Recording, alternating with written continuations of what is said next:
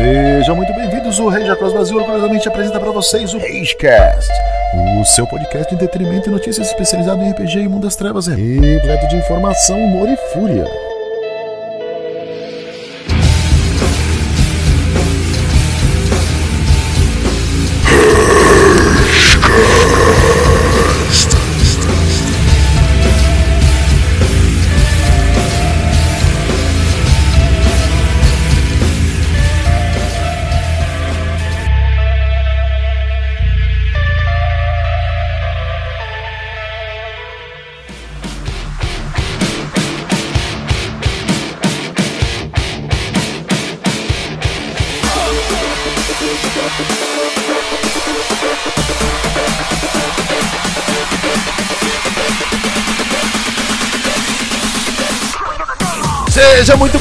Audiência furiosa. Aqui quem fala é o Pride Vulgo Felipe Grau e nós estamos no nosso primeiro Ragecast. E depois da maravilhosa receptividade que tivemos no nosso episódio piloto, onde juntamos o pessoal da velha guarda para bater aquele papo bem descontraído sobre a ascensão do mundo das trevas no Brasil, nós agora arregaçamos as mangas e colocamos mais dois integrantes do nosso plantel de colaboradores do blog para podermos trazer para vocês tudo que vocês querem e precisam saber sobre a gloriosa espada de Caim.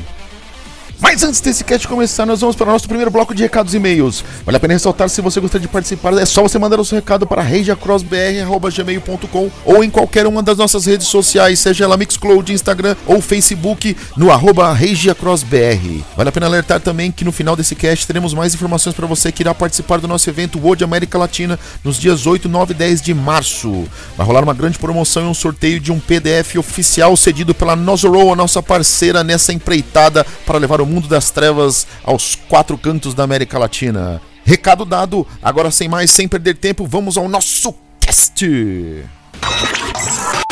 Ladies and gentlemen, may I have your attention? Então vamos lá, vamos mostrar nosso quadro de e-mails, lendo as mensagens dos nossos ouvintes. E para me ajudar aqui, eu trouxe mais um membro da equipe do Rage Across Brasil, o nosso oráculo do mundo das trevas, o Google Man. Bruninho, seja bem-vindo, meu querido. Olá galera, tudo bom? Tranquilo? Vamos agora ler os e-mails. Tem muito e-mail aí, Bruninho? Oh, bastante. Caramba, eu não esperava isso não, cara. eu já tava pensando até em pedir pra minha mãe mandar um, mas como chegou alguns, a gente foi salvo pelo gongo. Bora lá, qual que é a nossa primeira mensagem? Nosso primeiro contato recebido de um ouvinte foi do Léo Aiba, na nossa página do Mixcloud. Ele comenta sobre os Niguará, que comentamos rapidamente no cast piloto, e como sempre, quis jogar como um lobisomem 100% brasileiro. Todo mundo sempre quis, né? É, tipo isso. Mas assim como nós, em sua mesa, todos preferiam jogar Vampiro à Máscara. que maldição que o jogador de Lobisomem Apocalipse tem, né, cara? Pois é. Mas vampiro é legal, vampiro é legal. Vampiro é massa demais. Ele também relata que iniciou GURPS como Pride e foi Steve Jackson que iniciou ele no mundo do RPG na antiga Devir do Parque da Aclimação, antiga Casa da Pedra. Lá ele montou seu primeiro transmorfo e daí não parou mais. Futuramente ele veio a conhecer Vampiro à Máscara e nesse cenário jogou por muitos anos como Gangrel. É a saída de todo jogador de Lobisomem Apocalipse a primeira vez, o cara faz um Gangrel, né? Tipo isso. O Starzito até falou que era pra virar lobo, filho da puta. Gangrel. Vitrina. Puta merda, mas cara, quanta referência nostálgica. Ele praticamente deu match aí em todos os nossos relatos do episódio piloto. Então, porra, brother Leozinho, muito obrigado aí por nos prestigiar com a sua audiência. Muito obrigado pelo seu contato. Vocês ah, podem ver aí que nós estamos atentos a todas as nossas páginas, seja lá do Mixcloud, do Facebook, do Instagram e nos e-mails. Porque o objetivo de tudo isso mesmo é estar mais perto de vocês. Vocês que fazem o Rage ser o que ele é hoje são a força que nos impulsiona a crescer cada vez mais e fazer coisas diferentes como essa. Não é mesmo, Bruninho? Sim, com certeza. Se não fosse pela galera, a gente não tava aqui, né? Beleza, é isso mesmo. Vamos lá. Ah, caramba, bicho. Esse aqui escreveu aqui uma entrevista completa. A mensagem é de Henrique Ferraz e ela começa assim com o pé direito. E aí, galera, de boas na lagoa? Gostei bastante desse novo cast, um apanhado de tudo e uma conversa bem descontraída. Mas fica algumas perguntas. Qual foi o maior desafio de vocês entre os cenários de múmia, demônios e aparição? Cara, eu vou responder primeiro. O meu maior desafio foi achar um mestre competente. Concordo com você. é difícil achar quem mestre esses três tipos de cenário. É, de todos eles, o que eu tive um maior contato foi Múmia. E realmente foi surpreendente como o tema ele me pegou de uma maneira positiva. Gostei muito. Não vamos nos aprofundar no assunto para não ocupar muito tempo desse espaço de recados, mas também porque nós queremos falar mais a fundo de cada um desses cenários aqui dentro do cast. Beleza. O meu único problema com Múmia, cara, foi conseguir imaginar como é, como é que o jogador comum consegue jogar fora de, da, da região ali do Egito e Oriente Médio, sacou? Porque o cenário ele meio que trava os jogadores a sempre jogar naquela região, né? Mas não que seja um empecilho. É, tem, tem vários amentes fora, né? É, Mas pois é. Vamos segurar os spoilers, vamos segurar Não, os vamos, spoilers. Vamos, vamos. vamos pro 2. É, qual o termo mais correto para vocês? Mestre ou narrador? E o que diferencia entre os dois? Cara, eu, como sou das antigas, para mim o termo é mestre, mas é, nos livros, principalmente da linha da White Wolf, ele diz como storytellers, que fica muito mais próximo do narrador. Você usa o que você achar melhor e que o seu grupo se sentir mais confortável. Uhum. E, e você tem uma opinião sobre o assunto, Bruninho? Sim. É, então, até porque em cada jogo ele determina a figura do, do mestre, digamos assim, com um nome diferente, entendeu? O mestre ele veio do D&D, né? Que é o ele é realmente o cara que simplesmente manda e desmanda dentro do cenário. E nesses cenários mais hack and slash, digamos assim, né? Ele realmente ele só dá a direção. O narrador, que foi trazido pelo storyteller, pela White Wolf, né? Ele conta uma história, né? Não que o mestre não conte, mas o narrador ele destrincha uma narrativa. Tanto que quando você pega o LARP da White Wolf, ele não é mais o narrador, ele é um diretor. Ele coloca o narrador na função de diretor, porque ele dirige uma peça. É, pode crer. É bem isso mesmo. Entendeu? Mas não menosprezando nenhum dos dois, né? Os dois estão corretos. Uh, eu também mestro D&D. Mas é o estilo do mestre, né? A gente já tá afirmando qual que é o certo, né? É o estilo do mestre. é o estilo de quem toca a aventura. Eu, por exemplo, eu tenho um estilo que eu gosto mais de fazer a várias mãos, né? Eu gosto de dividir um pouco a narrativa entre os jogadores. Eu gosto de estar aquilo bem dividido e todo mundo tá se divertindo.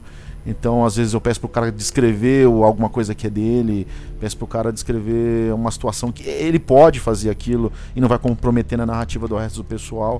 Eu prefiro mais esse estilo colaborativo entre todo mundo, a várias mãos. Oh, uma curiosidade legal, que essa questão de mestre e narrador, tem um RPG chamado Ex-Corpo Mortal, que ele é baseado em poker, que você aposta as ações e o mestre, na verdade, não é um mestre, ele é uma banca. Ele é como se fosse um. um é croupier, se não me engano o nome. É, croupier, é, é, é croupier mesmo. É um croupier, ele é um croupier na mesa. Ele já não é nem um mestre nem um narrador. Bora lá.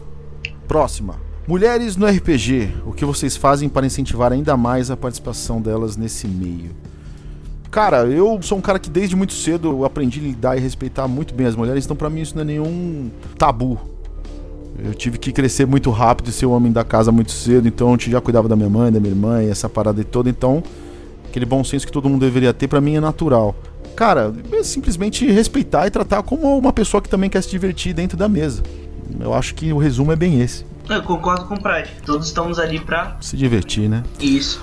Mas como nem todo mundo tem essa nossa educação de berço, né, Bruninho? É. Então vale a pena a gente ressaltar que sim, o problema existe, acontece, é frequente, mas a gente vem sempre tentando aí conversar com as meninas que fazem parte da nossa equipe e sempre nos colocamos à disposição para tentar fazer todo o possível para que a gente possa mudar essa situação no meio do RPG. Minha dica sincera e minha contribuição veio na resposta, mas nunca é pouco ressaltar que as mulheres querem apenas igualdade e respeito, muito respeito nas mesas de jogo.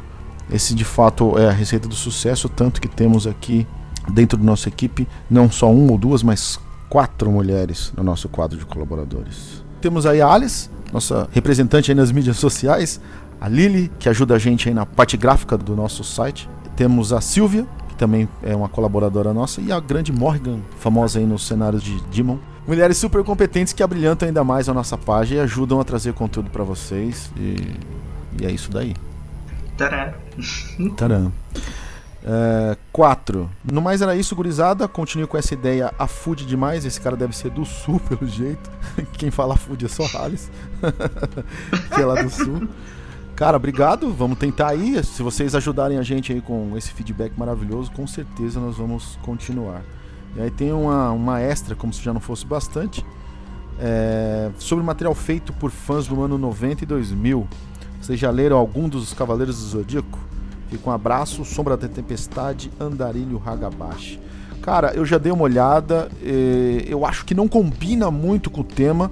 Eu vi uma adaptação para D20 que eu achei um pouco melhor. E dessas aqui de Storyteller, para mim, a mais bacana foi uma de X-Men.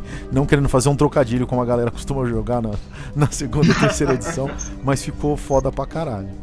Tem uma amiga minha aqui na, em Brasília que fez uma adaptação de Cavaleiro do Zodíaco para storytelling. Eles, inclusive, mesas só de meninos que gostavam de Cavaleiro do Zodíaco. E, cara, ficou muito bom. muito é bom. Que, cara, o storyteller é um sistema muito realista, né, cara? Os Cavaleiros do Zodíaco sangram a litros. Eu não consigo conceber. Eu acho que a Mas ideia. É que tá, ela pegou o storytelling. Então, mas a ideia dos pontos de vida para mim funciona melhor para ajudar a casar com a ideia dos Cavaleiros do Zodíaco do que a vitalidade. Tanto o storyteller como o storytelling, ele leva o realismo muito ao pé da letra. Se você levar dois tiros bem dados, dependendo do que você tirou no dado, uhum. principalmente no storytelling, que o dano é direto, quando sai o, o sucesso uhum. no dado, você morre, cara. Acabou. E nos Cavaleiros do Zodíaco, não, tem aquele chororô, aquele drama, toca música, o cara lembra da mãe, lembra da mulher, lembra da, do boleto, aí ele volta para pagar o boleto. e é bem isso, tipo cara. Pra mim, meio que dá uma abstraída. O sistema tem que casar bem. Inclusive, um dos pontos fortes aí do V5 para mim é que ele consegue casar o sistema com a jogabilidade e o cenário. Isso ficou muito fechadinho, muito bom no sistema da regra da fome, que falaremos em algum outro cast aí, fiquem ligados. Não, com certeza. Mas ó, quer ver, por exemplo, um cenário, digamos assim, que é da White Wolf e é atípico? Exalted. Não? Não, Exalted. Street Fighter. Porra, mano, nem falar dessa porra agora, mano. Se fuder, vamos pular pra próxima. Jordi de Souza. Boas expectativas. Foi bem bom o programa, parabéns. Uma conversa fluida dos apresentadores que com certeza mostram ter uma boa experiência no WOD. Espero ouvir mais sobre os outros cenários do mundo das trevas. E quem sabe não saia um cast jogo aí no Redcast. Salve, mano Jorge. Cara, muito obrigado pelo seu apoio, pelos seus elogios. A nossa equipe toda aí, desde os redatores, designers da página e principalmente o Cruzebeck da audição, estão se esforçando ao máximo para que esse projeto dê certo. Fica com a gente, dorme no nosso barulho que você acorda cantando. Mas, primeiro cast, o cara já tá pedindo um cast de jogo, mano. Aí nós estamos ferrados. o Kreuzebeck vai pedir aumento. e agora, Bruninho, quarta mensagem, você não vai acreditar. Essa aqui vem de fora. A galera latino-americana abraçou realmente a página, a gente agradece de coração.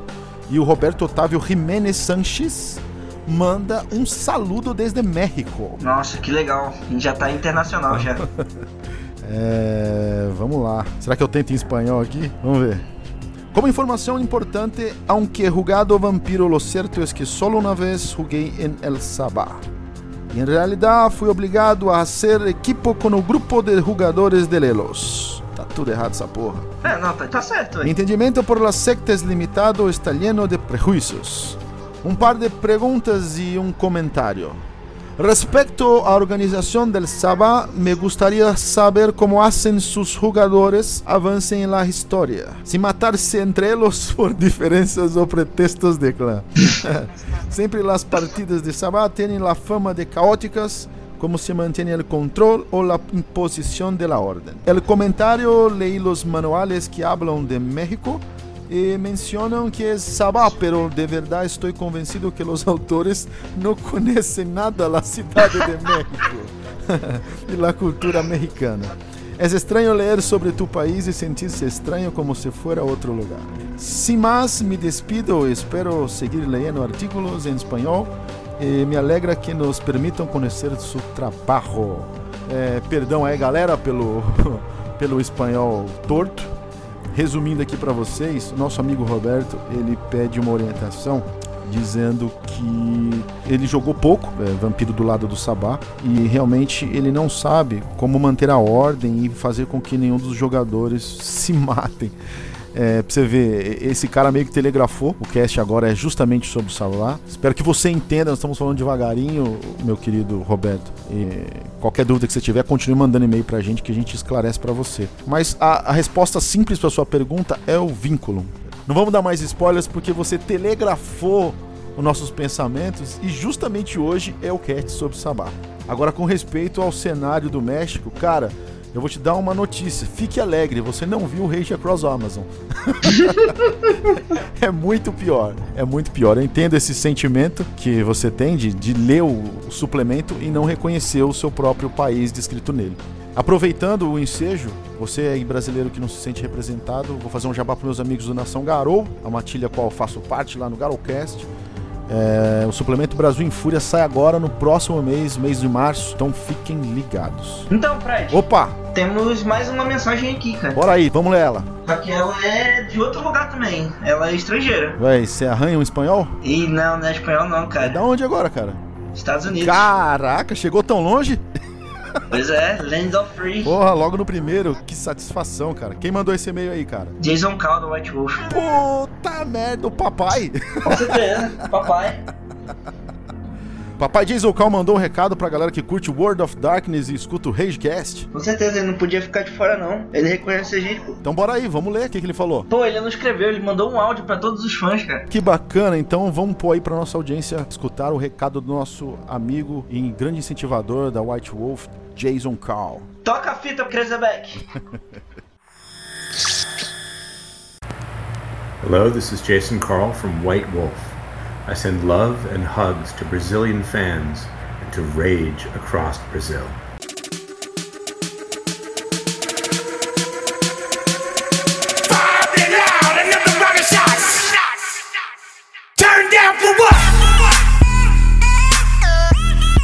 Thank you, thank you, thank you so much, Mr. Cal, for all support. Mas agora chega de enrolação e vamos lá para mais um papo. É tapa na cara e pé na porta. Hoje o assunto é sabá. E dessa vez eu tô reunido com o meu segredo sombrio, que nada mais nada menos são a galera do bando do Rage Across Brasil. Duas figurinhas novas para vocês conhecerem, que assim como no cast anterior eu vou deixar que eles próprios se apresentem. Salve Cainitas, Alessa Malkaven, Priscos Errantes da América Latina, das comunidades da White Wolf, para vocês aqui no Radecast, hoje falando sobre a nossa paixão, a espada de Caim, nosso glorioso Sabá. Bem, eu não tenho essa trajetória toda, eu me considero uma criança da noite de geração alta. Quem descobriu meu tempo de jogo está morto. Boa noite, pessoal. Aqui quem fala é o Jay, Jay Robertos, da Liga do Legado Romeno, Simice marcado na pele. Jogo RPG fazem 20 anos, aprendi a jogar Vampira Máscara, eu tinha 11 anos e, e desde lá é paixão, é o RPG que eu mais jogo e, e tamo aí. É, bom, galera, no cast passado a gente chamou a galera da velha guarda para dar os dois centavos sobre a experiência que eles tiveram durante a ascensão do mundo das trevas no Brasil. Passamos muito por cima de todos os tópicos, afinal, o ponto central da nossa narrativa nesse episódio piloto era realmente comentar o surgimento desse novo jogo, desse novo cenário, dessa nova onda que tomou conta da galera que jogava RPG naquela época. E agora nós vamos falar da seita preferida dessa dupla, nós vamos falar do Sabá. Glorioso Sabá, a espada de Caim. Vamos testar a fé dos cainitas que estão nos, nos ouvindo. Acendam as fogueiras. Mas para nossos queridos ouvintes, o que seria o Sabá? Bem, muitas coisas podem ser ditas a respeito da espada de Caim. Em resumo, o Sabá é uma ampla organização de vampiros que rejeitou as tradições, diferentemente da Camarela. A grande maioria os veem como um estereótipo de monstros violentos e fanáticos religiosos. Mas fato é que o Sabá realmente acredita nos antediluvianos e que eles terão um papel chave no final dos tempos, porque eles creem que serão o exército que dará cabo dos mesmos na Gerena. O Sabá ele surgiu como uma reação à Convenção dos Espinhos e foi fundado pelos membros dos clãs Timite e La Sombra, cujos membros alegam ter destruído seus antediluvianos na turbulenta revolta anarquista. Período em que eles atraíram inúmeros dissidentes dos outros clãs resistentes à ideia da Camarela. No fundo, todo membro do Sabá ele acredita que cada vampiro é livre para criar o seu próprio destino e que a seita não serve de forma alguma para tomar conta de vampiros covardes, inúteis e incapazes de defender a própria imortalidade. Eles defendem a ideia de que vampiros são como uma evolução da espécie humana e mantém uma mentalidade coletiva dentro da seita de nós contra o mundo. Muitos daqueles que acham que eles são meros rebeldes desorganizados irão se surpreender com o fato de que eles são altamente hierarquizados e ritualísticos. Eles se baseiam em princípios de lealdade e liberdade, que são mantidas através do ritual da Valderie. Toda sua estrutura é ironicamente baseada na organização eclesiástica. Na base de sua pirâmide estão os novatos conhecidos como buchas de canhão, cuja maioria são abraçados em festins de criação, conhecidos como as festas da pá. Eles precisam se provar dignos noite após noite, a fim de alcançar seus objetivos dentro da seita. Com isso posto, meus amigos, existe algum outro detalhe ou algo que vocês queiram acrescentar sobre a seita? A questão da seita, eu acho que é importante a gente não só olhar para dentro da seita, mas é a gente se desprender de qualquer conceito que a Camarilla nos ensina ou que os anarquistas nos ensinam. Eu não digo nem os Garou, porque dificilmente um Garou vai gostar, talvez exceção desses Senhores das Sombras, de saberem diferenciar seitas, né? Mas assim, o importante é a gente, a partir desse momento agora, você, ouvinte do Redcast, se coloque dentro da seita. Você agora é um Kainita e nós vamos mostrar para você como é ser um membro da Espada de Caim. O Sabá. O que é o Sabá? O Sabá é uma seita, uma seita de, de fanáticos. E, e antes de entender como eles são por fora, a gente precisa entender o que, que eles são internamente. Como eles são por dentro. Ui! e a verdade é é que eles acreditam no ideal deles, o ideal de lutar contra a guerrena, lutar contra os antediluvianos e os anciões que tomam o sangue dos mais jovens e usam eles em seus jogos de jihad. O Sabá é uma, uma revolução dos mais jovens contra os mais velhos. Não vamos falar aqui e se aprofundar uh, em outros segredos que, que você pode ficar sabendo por aí, que o Sabá ele é manipulado, que é joguete disso, joguete daquilo. Vamos nos centrar no que é o Sabá em sua estrutura interna e no que eles acreditam, num papo bem leve entre os amigos aqui do Regia Classe. Cara, é muito bacana sentir esse clima permeando o ambiente aí da paixão que vocês têm pelo Sabá. Então, antes da gente se aprofundar aí no Lord da Seita, diz aí para mim um sentimento que define o Sabá para vocês. Liberdade. Para mim, o Kainita, quando ele não é subjugado, quando ele está em uma situação movido pela fé, pela crença dele, e ele é respeitado como um membro tal qual os outros, isso é muito importante. Dentro do Sabá não importa se você tem recursos, se você tem aliados, se quem você foi na sua vida mortal. O que importa é a sua fé. E isso é muito importante para mim. E eu, como jogadora, o fato do Sabá ser tão estereotipado, sofrer tanto preconceito por parte de muitos narradores e jogadores, isso fez com que eu fosse atrás dessa informação e ver quem, quem era a espada de Caim, por que eles são tão temidos, o que, que eles fizeram. Então, para mim, o, o Sabá tem uma importância tão grande que eu tenho até uma marca na minha pele que é o símbolo dos Malkavianos antitribo, dos do Sabá. E para você, meu querido Jay? Para mim, Pride é, é muito do que a Alessa falou liberdade. Como está escrito no livro, que é uma passagem que eu gosto muito, sobre o tratado de sustentação que vamos falar depois, está escrito assim: Saibam que a partir de hoje o Sabá existe como uma entidade livre, embora o preço dessa liberdade venha na forma do sacrifício de certos direitos. Se desprender, lutar contra os antediluvianos, contra os anciões, contra as amarras da Camarilla. E contra as suas próprias amarras, né? Porque a partir do momento que você se vê dentro do Sabá, algumas coisas que você se importava antes passarão a não ter mais tanta importância. Você tem outros propósitos, você tem uma outra fé, uma outra crença. Então eles não têm, como a Camarilla, esse apego mortal aos seus, seus postos, suas posições sociais, ao seu legado. Eles têm uma outra finalidade e eles prezam por outras coisas. É realmente muito interessante o enfoque do Sabá e muito legal pra galera que joga Vampiro ou outros cenários conhecer esse outro lado de Vampira Máscara. A interpretação, a forma de você jogar, todo o ambiente dentro do bando barra coterie, você que joga Camarela, é como a galera chama o grupo de vampiros, se desenvolve dentro da trama e interage entre si. Mas, para nós chegarmos até esse ponto, onde vocês vão saber distinguir a diferença de um jogo entre Camarilla e Sabá, nós precisamos voltar à noite de 23 de outubro de 1493, nos arredores da aldeia de Thorn, onde a Jihá finalmente chegava ao fim através da Convenção dos Espinhos.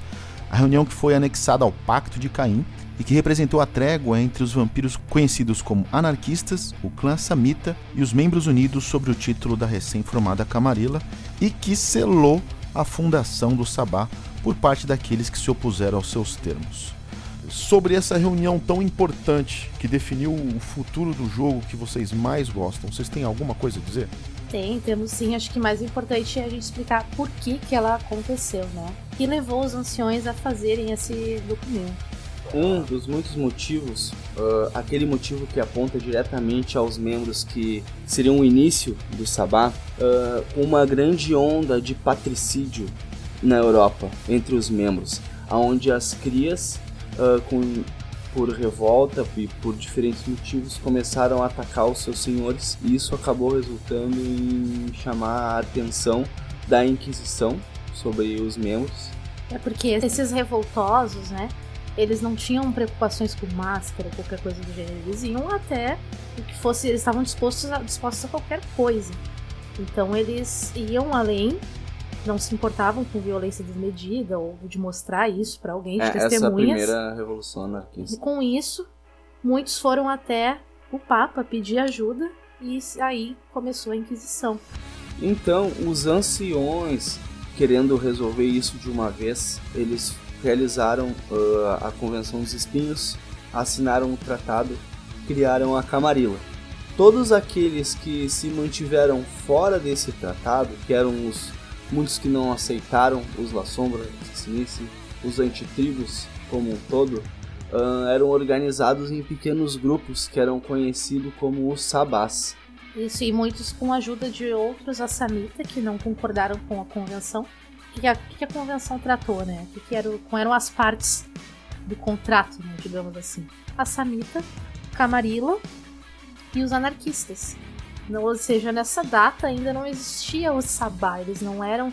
Eles não chegavam nas portas dizendo você está morto, Sabá está aqui. Então eles eram só jovens, né? Crias, outros um pouquinho mais velhos, mais fortes, que estavam descontentes com a situação atual. E só um adendo, nessa época, segundo consta, La Sombra e Sinice já teriam sido diabolizados. Então existia muito o temor dos anciões e eles viam muito a necessidade de se protegerem. Por isso a criação da Convenção dos Espinhos, da Camarilla e o Sabá do lado oposto, contra a tirania dos anciões. E é importante a gente mencionar que a Convenção dos Espinhos ela foi só uma amostra, foi só uma mais uma motivação para esses vampiros se tornarem o que é o Sabá. Porque muita água rolou da Convenção dos Espinhos até a data que eles disseram: pronto, agora nós somos o Sabá. Isso inclui eles perderam território, muitos morreram, muitos foram traídos, muitos voltaram para os braços da Camarilla. Então eles precisaram ainda se reinventar muitas vezes, aprender muitas coisas, entre elas o tratado de sustentação, porque antes não havia essa, essa questão que muitos, que praticamente todos os jogadores de WoD conhecem, que o Sabá não se ataca, né, talvez pela Valderi ou por medo do Código de Milão. Isso começou a acontecer por volta de 1800, especificamente em 1803. Por quê? Porque os vampiros estavam se matando dentro da seita. Eles já eram, já tinham considerado um grupo ali, uma seita, o Sabá, já nessa época, depois de perder muito território, depois de passar muito terreno. Só que eles estavam se matando. Por isso fizeram um tratado de sustentação como regra principal de que esses membros não iriam se atacar. E na- só que nessa época ainda não existia o Código de Milão, quer dizer, existia, mas não era a lei geral ali. E também não tinha essa questão da Valderi. Então foi puramente liberdade de aceitarem o tratado de sustentação. Um dia ainda convido vocês a, a, a jogar uma história que essa é uma parte do Vampira Massa que não tem como material uh, em suplemento, mas é muito foda. Uh, jogar quando recém quando o Sabá veio para os Estados Unidos, quando as cidades elas tinham alguns centros populacionais, mas era uma coisa sem lei. O Sabá não tinha regra, existia a Camarilla, existiam os metamorfos antes de 1800 A ali, Inquisição. guerra contra a França e o massacre indígena. O Sabá apro- aprontou muito. E como o Sabá nessa época, antes do Tratado de Sustentação, ele quis expandir muito e descobrir toda a área dos Estados Unidos, das novas terras, ah, as cidades elas eram longínquas e também os recursos estavam acabando. Claro. Acontecia do Sabá terem inimigos abertos dentro do Sabá, não tinha uma política de não agressão, existia apenas um consenso de união contra a Camarilla. É, eles eram apenas um grupo, vocês cons- conseguem se voltar para 1800. Eles eram um grupo de pessoas com inimigos em comum, com temores em comum, mas vocês sabem, como qualquer grupo que não está unido pelo laço, eles têm conflitos em qualquer lugar, a gente tem divergências, essas coisas. Só que vocês pensem isso na parte cainita. Fugidos da Europa em É, 1700. então isso é muito complicado. E aí é muito interessante saber que um tratado, mas não é qualquer tratado, né, gente? Não é uma folha escrita a pena, manchada com sangue, não. Era um tratado feito pelo regente. Por, as testemunhas desse tratado eram o cardeal Radubistre, priscos, arcebispo, bispo, então foi uma coisa muito forte, consolidada. E esses vampiros tinham certo respeito pelos outros, tanto que eles aceitaram esse, esse tratado de sustentação. E isso começou, foi a partir daí que o Sabá foi conquistando mais territórios até chegar nos tempos de hoje. Porque para eles era muito difícil. Eles começaram seus territórios no Canadá, depois ali na região da fronteira com o México. E aí, após esse tratado de sustentação, eles foram expandindo, porque os, ah, os impedimentos, os obstáculos que eles tinham dentro dos Estados Unidos, a Europa já não era considerada algo a eles lutarem por, por aquilo. Mas os Estados Unidos começou a ficar difícil, porque os vampiros da Europa estavam vindo pra cá. Haviam os, os mortais com fé verdadeira, os lupinos, recursos escassos. Então, para eles foi uma situação muito complicada. Então, eu acredito que um cainita verdadeiro que conhece a história da seita, ele dá muito valor a essas questões também, porque eles sofreram muito, perderam muito, até chegar aos dias de hoje. Então vamos lá, cadê eu ver aqui? Vocês já fizeram o cast, tá aqui um uivo de despedida. Ai, desculpa, é que a gente se empolga, a gente fica feliz, eu começo a imaginar, tô jogando na minha cabeça, tô viajando já.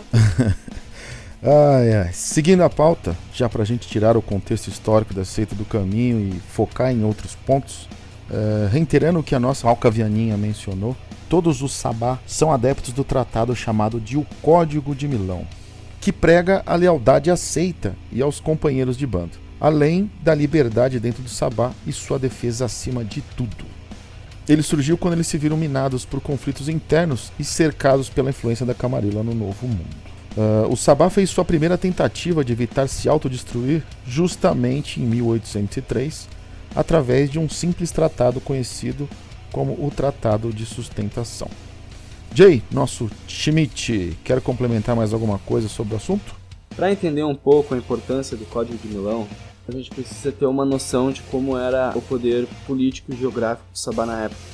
Por conta de que todos os anciões poderosos que exerciam influência em boa parte da Europa eram da Camarilla, fora algumas localidades como na Espanha, o Sabá, para ter espaço, precisou vir para as Américas e expandir o máximo que pôde. Mas aquilo que citamos antes da guerra interna fez com que o Sabá perdesse o Canadá para Camarilla. E o Sabá já estava sem forças para recuperar por falta de. De contingente, De contingente. de recursos também. Então, em plena Primeira Guerra Mundial, os membros mais importantes do Sabá se encontraram em Nova York e formalizaram o Código de Milão, que são as leis máximas. Ali tem está tudo descrito, as condutas, o que pode e o que não pode, de forma bem sucinta, e é a lei que vale no Sabá até hoje. Outro ponto muito importante na história do Sabá até os tempos atuais é a terceira guerra civil do Sabá. Partiu de uma revolta de Bruhás antitribo contra os Tsimis e Las Sombras que dominavam Nova York. Uma atitude desesperada deles que não tinha como ser ganha, mas que disso tudo resultou, saiu dessa, dessa revolta um grupo muito unido de Kaitfis do Sabá, Os Panders. os Panders, e uma inédita concessão dos Simis e La Sombra reconhecendo eles como uma entidade, um grupo, um clã dentro do Sabá. Com todo esse lore de informações aí que foi estudado e escavado pela nossa equipe de arqueólogos do Sabá, vocês têm uma base histórica do que rolou dessa seita. Mas ainda existem lacunas que a gente precisa preencher. Eh, nós falamos sobre eles aí no decorrer da história, mas vamos tentar pontuar um pouquinho do que a gente sabe da estrutura que é formada o Sabá. O Sabá é formado basicamente pelos clãs La Sombra, Tissimice, Panders e todos os antitribos que a galera que já tinha o seu clã, mas não concordou com esse tratado. É, sobre os La Sombra, Tissimice, Panders ou qualquer antitribo, eu sei que você vai puxar sardinha pros Malcaveiras, Não, a gente não já vou, sabe. não vou. Mas vamos tentar focar nesses Eu não vou, porque principais. eles, eles são um contingente perigoso dentro do Sabá. Os próprios membros, apesar de respeitarem eles, têm um certo temor, uma certa dúvida em relação a eles por causa da, da loucura, né? Então eles são um outro tipo de contingente a par dessa situação, mas tão fiéis quanto, obviamente. Agora, sobre os clãs, então, que formam de fato aí a base do, do, do Sabá.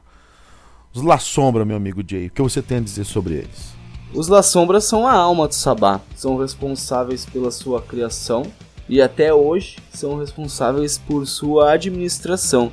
Isso em todos os níveis de sua hierarquia. Se houver um La Sombra no bando, ele vai ser o Ductus, provavelmente. É, eles são a parte, eles são os pilares da seita mesmo. Não tem como pensar no Sabá sem pensar em La Sombra. Toda essa questão teórica, essa questão filosófica da seita parte dos La Sombra. Eles fazem certo contraponto com os Simis, mas você note que eles são duas conexões muito fortes. Acho que sem um, o outro não teria tanto poder. E a seita não seria o que é hoje. Aquela maldade estratégica, aquela escuridão interior, é o que puxa toda aquela base conceitual do Sabá. Eu sou suspeito em falar dos clãs do Sabá. Os La Sombras é o que mais me chama a atenção, é o que me fascina. Eles incorporaram a sua filosofia do direito divino para a seita, de ser aquilo que é mais importante para si mesmo. A seita é mais importante do que tudo.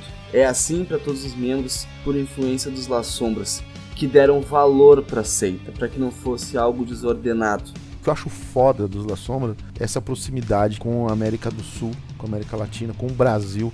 O próprio Gratiano teve aqui, é canônico. Isso dá vários ganchos para que a gente forme histórias no Rio de Janeiro, em São Paulo, que também é conhecido como um centro poderoso da Igreja do Sabá. Cara, isso pra gente fica muito próximo, isso é fantástico, cara. O que, que vocês acham dessa proximidade do Sabá para vocês que são fãs aqui na nossa cultura, no Brasil? Eu acho é pouco. eu acho que eu acho Devia que não é só lá sombra não. Tem mais coisinha envolvida aí, porque olha, é tudo, até o Irme se duvidar. Sobre Gratiano e o Rio de Janeiro, no guia da terceira edição do Sabá, já é dito que ele aceitou ser arcebispo em alguma cidade lá na época da criação do Sabá. Devido aos feitos dele, né? Mas depois de troca. 1800 ele não foi mais visto. E quando veio a informação depois que era ele era o arcebispo do Rio de Janeiro, cara, isso pra mim foi muito foda. Muito da hora, né? Só pra, pra galera que tá ouvindo, que tá com gostinho, no final a gente vai falar do La Sombra no V5. La Sombra no V5. Calma aí, pô, não desperdiça a bala, não desperdiça a bala. Bom, eu sou um cara passional, não posso deixar de decretar meu amor pelos La Sombras, que do Sabá pra mim é disparado o melhor clã. Por causa deles, o Jay fez eu ver duas temporadas aí de Black Sails pra poder interpretar um pirata Sabá. Bom, na sequência, Mão negra. é, na sequência, o contraponto dos La Sombras dentro da seita são os Tissimice, os os Timite, da forma que você quiser chamar, esse é o clã. eu acredito que de todos, esse, mais até que o La Sombra, ele ganhou um status de fama entre os jogadores bem grande. Mas e aí, Alessa, que são os Simice para você? E para o Sabá, né, mais importante. Pra mim, né? Eu sou uma cainita verdadeira, um sabá verdadeiro e respeito muito o que eles representam dentro da seita, da cultura. Sem eles, nada do que a gente conhece, pelo menos também na parte dos rituais, teria acontecido, chegaria ao nosso conhecimento. O sabá não seria essa estrutura de fé e de irmandade que é hoje. E tudo isso aconteceu lá atrás, nas revoltas, né? Os rituais começaram porque eles precisavam se proteger mutuamente, precisavam proteger os seus territórios. Então, eles deram esse pontapé inicial com os seus conhecimentos. Reza a lenda que esses envolvidos na revolta anarquista tinham conhecimentos coldúnicos e vieram daí muitos dos rituais e até mesmo o festim de sangue, a Valderi. Então tudo é baseado nos conhecimentos deles. Enquanto os La Sombra são o pilar estratégico do que é a seita, eles são a parte da fé, dos conhecimentos, dos segredos. Ninguém sabe o que eles sabem. E eles passam adiante no ápice de seu amor pela seita. Sem o ritual, você não é o sabá verdadeiro. Sem a fé, você não consegue sequer fazer o ritual. Quer complementar alguma coisa aí, Jay? Nós, Tsimices, fomos. Já com propriedade. Nós, Tsimices, estamos no Sabá desde sua criação e somos responsáveis pela manutenção dela. Somos o lado espiritual, fomos responsáveis por muitas coisas que ocorreram nos Estados Unidos, muitos dos avanços. A história do Sabá, tivemos regentes e, e o clã está no Sabá de corpo e alma desde o início. Foi a opção que lhe sobrou não fomos aceitos na Camarilla. Graças a diabo Nosso Senhor. E é isso aí. Pela honra de vocês, não foram aceitos na, Camarilla, né?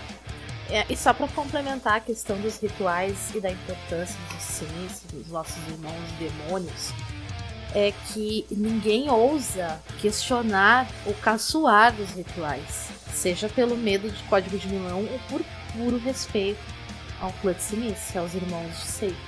Eles são realmente muito importantes para si. E por fim, os Panders, que são, de forma resumida, são os Kaitifs, que buscaram sua posição dentro da seita e conquistaram graças aí à liderança de Joseph Pander. E como vocês veem essa diferença aí dos Panders, que seriam o proporcional dos Kaitifs, dentro do Sabá, a forma como eles são tratados, a forma como eles integram as fileiras, comparado com os Kaitifs na Camarilla? Nossa, acho que não dá nem pra comparar, porque na Camarilla eles são tratados como cães sem dono, literalmente, né? abandonados, rejeitados, e não são aceitos. Eles não têm voz ativa em absolutamente nada. Já os Panders no Sabá é uma situação bem diferente. E isso ocorre porque no Sabá você é reconhecido pelos teus atos, por aquilo que tu prova pro teu bando noite após noite. Não é por quem tu foi abraçado pelo teu status. Não.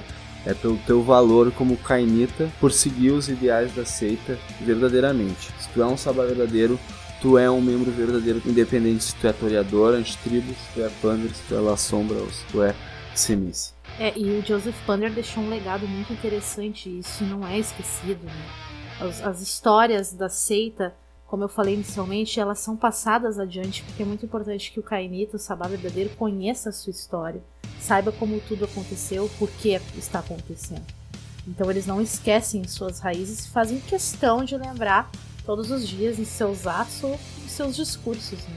Joseph Pander, ele uniu todos os 100 clãs da seita contra os moderados, que eram as sombras e Tsinis. E a iniciativa dele, a organização que ele conseguiu fazer entre muitos membros e cainitas e sabás verdadeiros impressionou os anciões, que reconheceram enfim os Pander como membros. E acho muito digno. E tanto que eles não são tratados como sem clã. Se você chegar num Pander dentro do seu bando, ou num Palha Grande, que é uma festa onde reúne todos os cainitas, e se chamar um cara de sem clã ou de kite. O pau quebra. Ah, mas pau quebra é pouco. é, pau quebra é pouco. É você desejar não ter sido abraçado se você falar isso pro o cara. pau explode. Cara, eu acho do caralho os pandas do lado do Sabá. Eu acho que tudo bem, tem aquele orgulho dos anciões, da camarela e tal, mas eu gosto muito dessa coisa de você recuperar a dignidade e ir contra os, os anciões que te humilharam. Eu acho que você dá um combustível para que você alimente ainda mais as fileiras do Sabá e ele fortaleça com 100 clãs, assim. Eu acho isso legal pra caralho. Se eu fosse um Kaitif, eu corria pro lado do Sabá facilmente. Eu, sinceramente, falando de trajetória de jogo, eu foi exatamente o que aconteceu comigo. Eu, durante uma mesa camarila, cansada das, das abnegações por parte do personagem e das ordens por parte dos príncipes e primógenos, e todos ali na seita me distratando porque eu não fui abraçada pelo tal, não tinha dinheiro tal, não tinha influência tal. Isso me cansou de uma forma que, indiretamente ou automaticamente, eu busquei o sabá. Então você imagina que a espada de Caim estava latente, porque ela vai totalmente ao contrário dessas questões. Tanto que aqui você vê que os Seiglanes têm nome, né? Exatamente. Foi o que a gente comentou, você ganha uma opção a mais de jogo. A galera que não quer mais nesse status quo da politicagem, uh, a partir do vínculo que você tem com o seu bando, uh, você cria uma nova perspectiva de jogo, você deixa de se preocupar com essa parte da intriga e você se entrega para esse laço com o seu irmão e tem uma outra visão de jogo.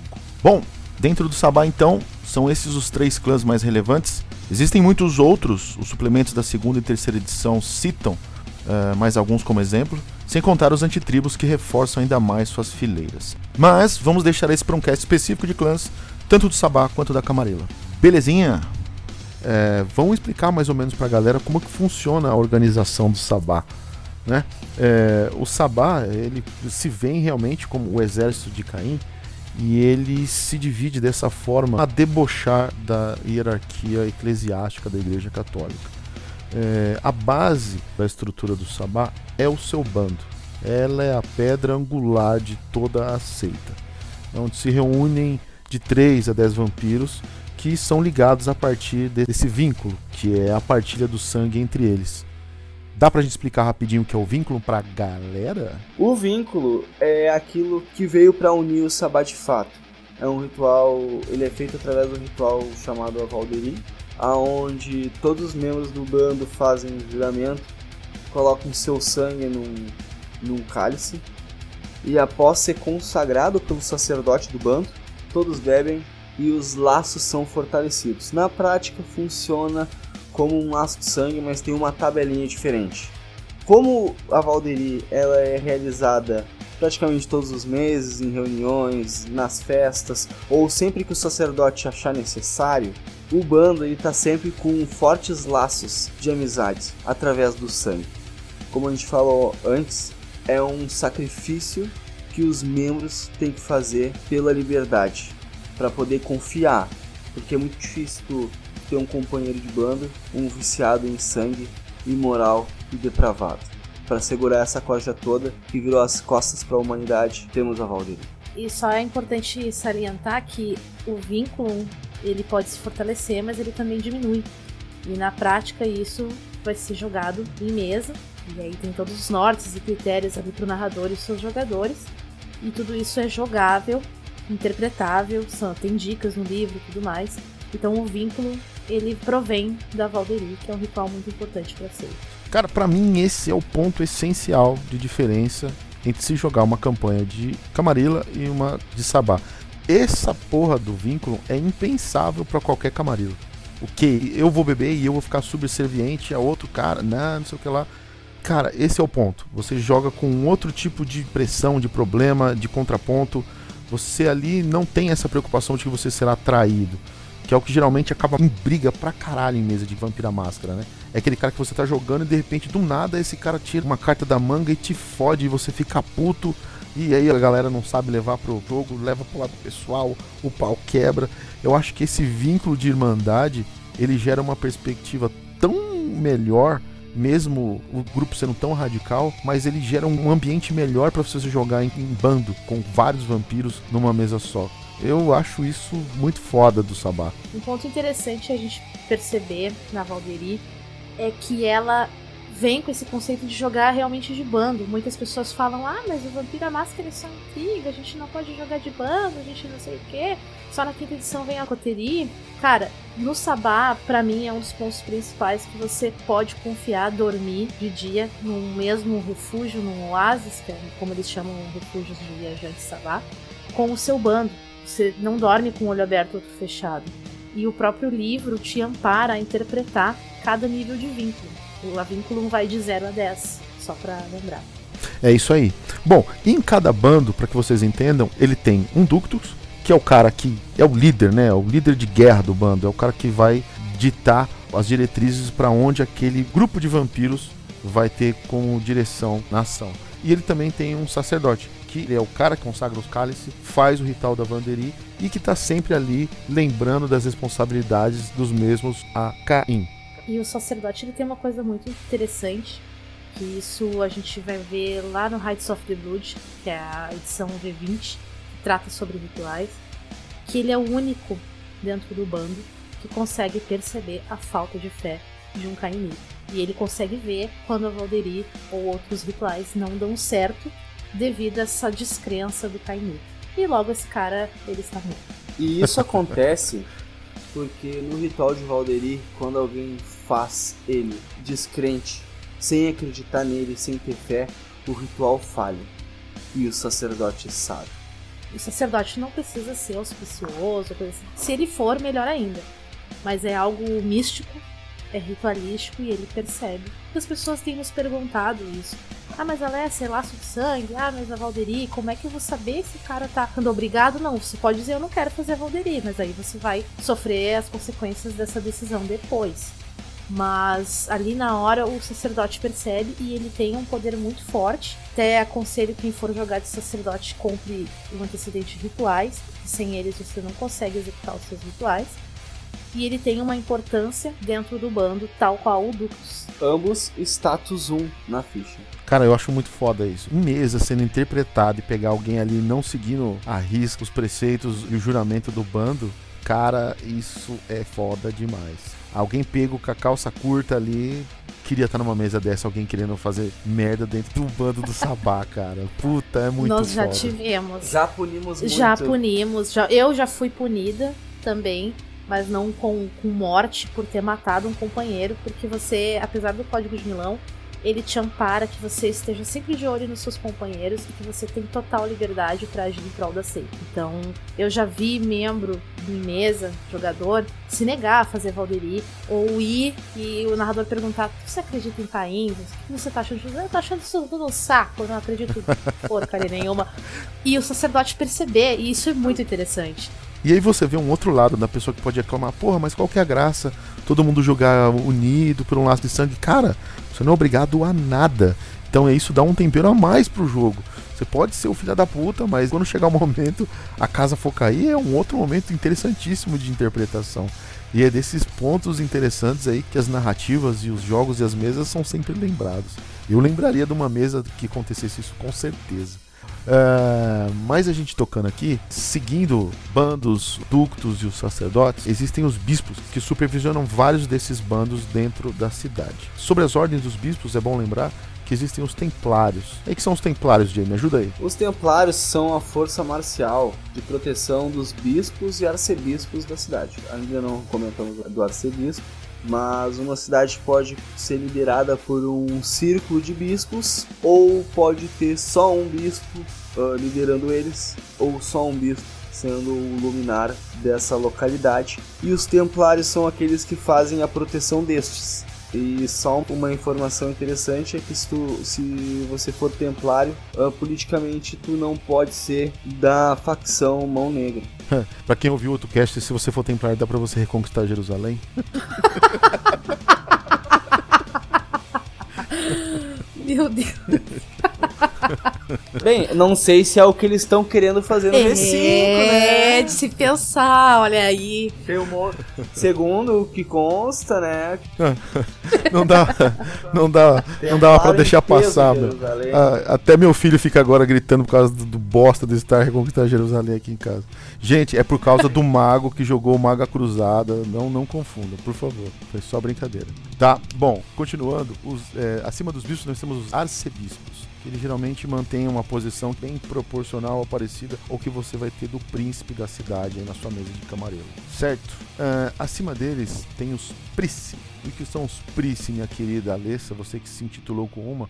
Explique para os seus subordinados aí do Sabá o que é um price. Nós, prices ou priscos, tem essa diferenciação no singular e plural.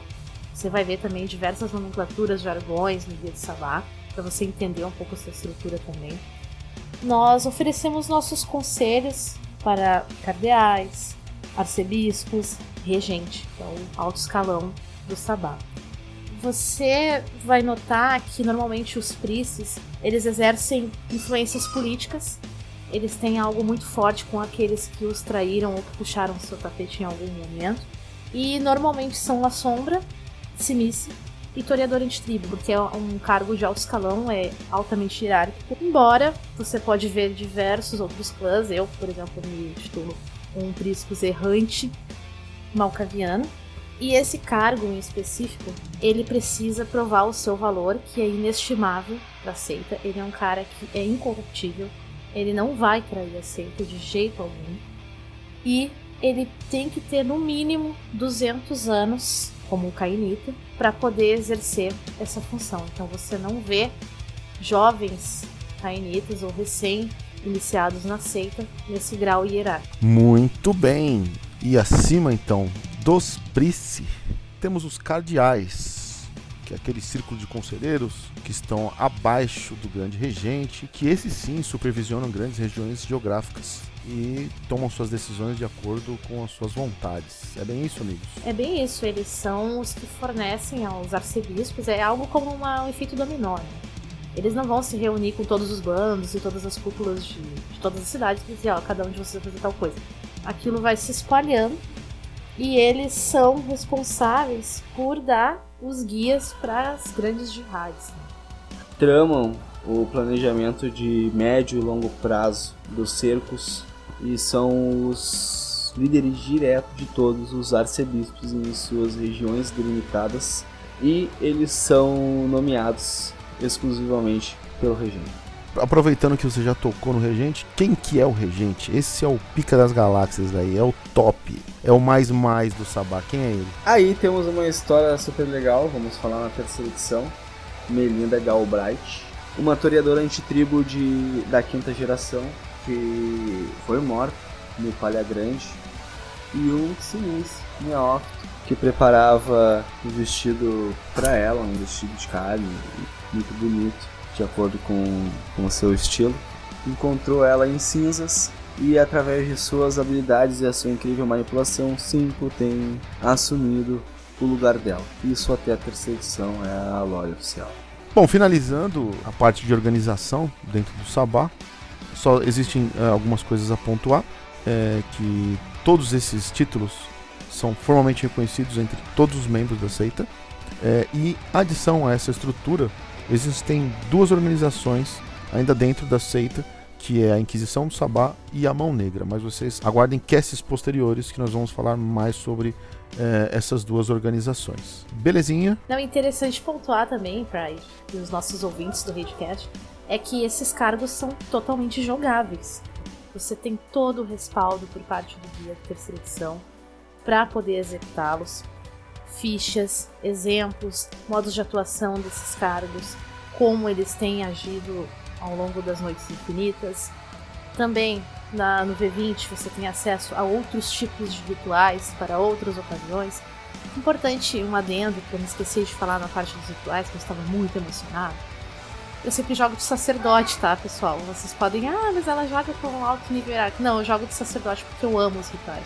É que você é totalmente livre para criar os seus rituais, você, narrador. O livro te dá total liberdade para isso.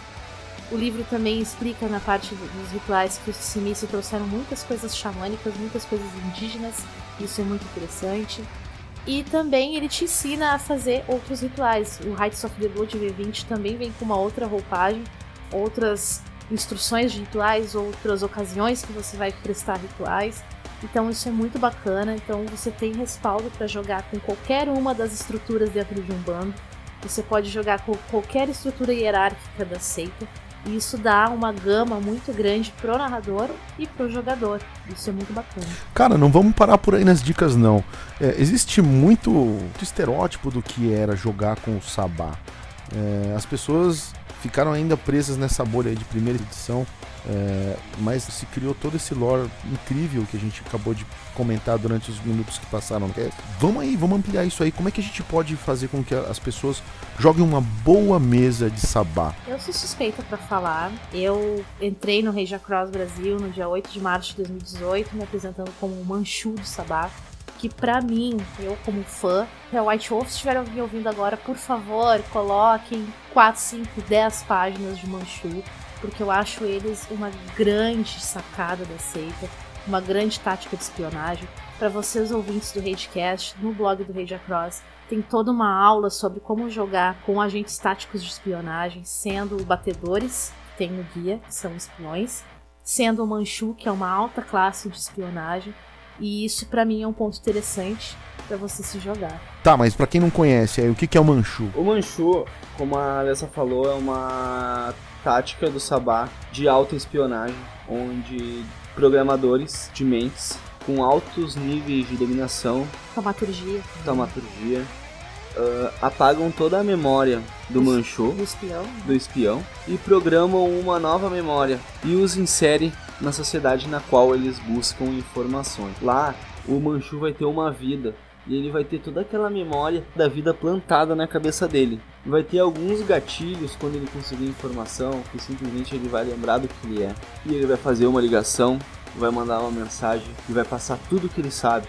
E depois ele vai esquecer disso. São gatilhos, tudo isso tá no livro, certo? Então tu pode jogar com um personagem na Camarilla interpretando um personagem normal, como todos os outros, e na verdade tu tá passando informação pro Sabá sem os teus colegas de círculo saberem. Ah, vou aproveitar para contar esse segredo maravilhoso a todos os ouvintes do Videocast. Eu só jogo Camarilla se for Manchu, é sério, é sério. Eu sou apaixonada pelos Manchu. A minha primeira obra, que foi meu início da trajetória na parte profissional sobre o RPG, foi com os Manchu, foi com uma personagem Manchu na Camarilla e no movimento anarquista. E para mim é um dos conceitos maravilhosos para quem é adepto de teoria da conspiração, MK Ultra, assassinato de John Kennedy. Isso tem um filme chamado Candidato Manchuriano e o nome Manchu foi dado para eles no Sabá é inspirado nesse filme. Cara, eu acho muito legal é uma ótima opção de jogo. Mas a gente vê muita gente reclamando da galera do Sabá, né? Pô, vocês não retratam direito o que é um jogo da mesa de Sabá. E o pessoal de Camarilla faz aquele arroz com feijão que a galera considera bem raso, que não chega nem aos pés do que é realmente uma trama de Sabá. Então, vamos desmistificar isso de uma vez por todas. É, o que seria uma mesa ideal para se jogar de sabá? Antes de tudo, os jogadores que, como tu falou, jogam o arroz com feijão, eles imaginam que o sabá executa apenas cercos, que o sabá apenas invade, invade cidades. cidades, quando na verdade existe uma fase de coleta de informações que ocorre antes, com batedores, com manchu, e isso é algo que, que deve ser abordado. Antes de ter um bando jogando coquetel molotov no centro da cidade. Alguma ter, informação ele recebeu. Vão ter muitos outros bandos que, que vão estar tá agindo lá antes disso. Até fica a dica, narrador e jogadores. Se a sua cidade está sendo invadida pelo Sabá, é porque alguém passou alguma informação ou tem algum manchu dentro dela. A fita já foi dada. Se fuderam. Exatamente. E, e para mim, o jogo raiz Sabá também é justamente essa troca de informações, essa coleta de informações, como esses bandos chegaram lá, como as coisas são feitas, quem, quem é ordenado, por que os bandos são formados para isso. E uma experiência que eu tive muito interessante foi jogando como Camarilla sabendo o tempo todo que eu era do Sabá, jogando como anarquista, sabendo o tempo todo que eu era do Sabá, com membros da mesa Sabá esperando a minha informação ser chegada. O nosso arco histórico levou 20 anos, foi uma mesa de 9 meses que passou 20 anos até o Sabá tomar a cidade. Então vocês imaginam quanta coisa aconteceu em função das informações que os batedores e o Manchu estavam colhendo. Mas essa é a parte prática da ação do Sabá. O outro lado do jogo é tu vivenciar um fanático. E o que acontece é que quando as pessoas vão jogar uma mesa de sabá, elas vão jogar com o estereótipo que elas ouviram falar, ou a experiência que elas tiveram. Ou que a Camarilla disse para elas que era. Sim. É, ou que eles se basearam lendo no Storybook, lendo só no grupo do Facebook e essas coisas. Quando na verdade, quando tu joga com o mundo do Sabá, tu vai vivenciar os rituais, o companheirismo, o planejamento, tu viver noite após noite com criaturas que são monstros. Tu interpreta um monstro porque tu possuiu uma trilha de, de sabedoria. Interpretar a convicção é ter uma mente alienígena e monstruosa. É você saber negar totalmente da sua humanidade. No momento que você segue trilha, e tem as trilhas dos pecados, as hierarquias, você não tem mais humanidade. Então é essa parte importante que o jogador tem que levar. Ah, mas eu não tenho humanidade, isso significa que eu saio matando, torto direito? Não. Isso não significa. Isso significa que você tem outros propósitos, que você tem outros apegos, que você tem outras motivações. Quem vai ditar é a sua trilha. Que você mata por outros motivos. Existem algumas trilhas com alguns níveis que se tu simplesmente matar irracionalmente, matar que não seja para se alimentar, tu vai estar tá ferindo o teu código de ética. Não que tu seja desumano e imoral. A verdade é que você possui uma outra moralidade, que interpreta um outro tipo de criatura, diferente daquela apontada no Guia da Camarilla, onde praticamente todos os vampiros seguem a humanidade e lidam com isso. No Sabá não, no Sabá tu lida com a besta, com a monstruosidade do teu ser e a perda que pode ter o teu personagem se tu não interpretar aquilo que tu propõe no início. É, e é uma dica para os narradores que pretendem fazer um jogo mais elaborado, fora do arroz com feijão. Leiam a parte das hierarquias de pecados, das trilhas. Por quê? Porque é importante que você tenha um bando onde as trilhas deles se complementem ou pelo menos tenham algum propósito em comum. Por coexistam. Que coexistam, que tenham uma certa coerência. Porque se você colocar um membro nodista, os membros nodistas são mais estudiosos, são muito crentes em Caim, eles seguem um, um código de conduta muito diferente da trilha do coração selvagem. Então, determinadas cenas podem acabar desfavorecendo um ao outro e fazendo com que eles percam suas convicções e que cometam pecados nessas trilhas.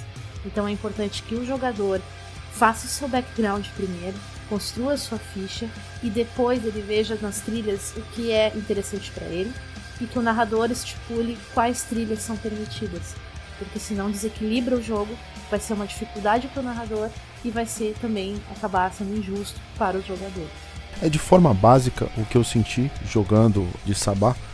É, você perde aquele enfoque do planejamento pessoal que você quando constrói o seu personagem Camarilla de Vampira Máscara, de como ele vai ascender, de qual é o lugar seguro dele, uh, os aliados que ele vai fazer. Você praticamente joga de uma forma solitária, conspirando e planejando o seu futuro e a forma como você vai prosperar dentro da cidade até atingir seus objetivos e derrubar seus inimigos.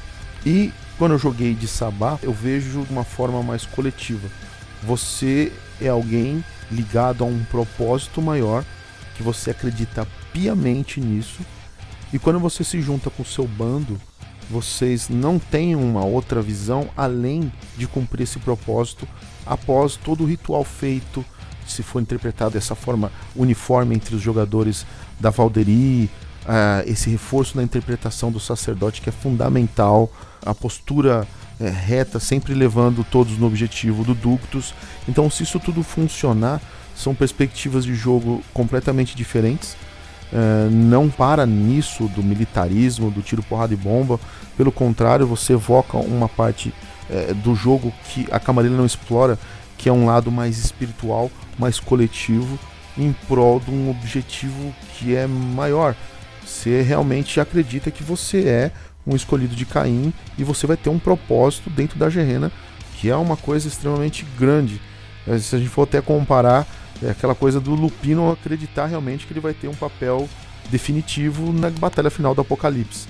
Então é, é nesse grande enfoque que eu acho que mora o segredo de duas campanhas completamente diferentes, uma de Camarilla e uma de Sabá. É, não, e é importante porque quando a gente fala em fé, é importante a gente ver também a vínculo que a gente mencionou. Porque a vínculo 10, ela vai te fazer ficar preocupado com seu companheiro de bando, você vai dar vida por ele, a não vida por ele, você vai lutar por ele.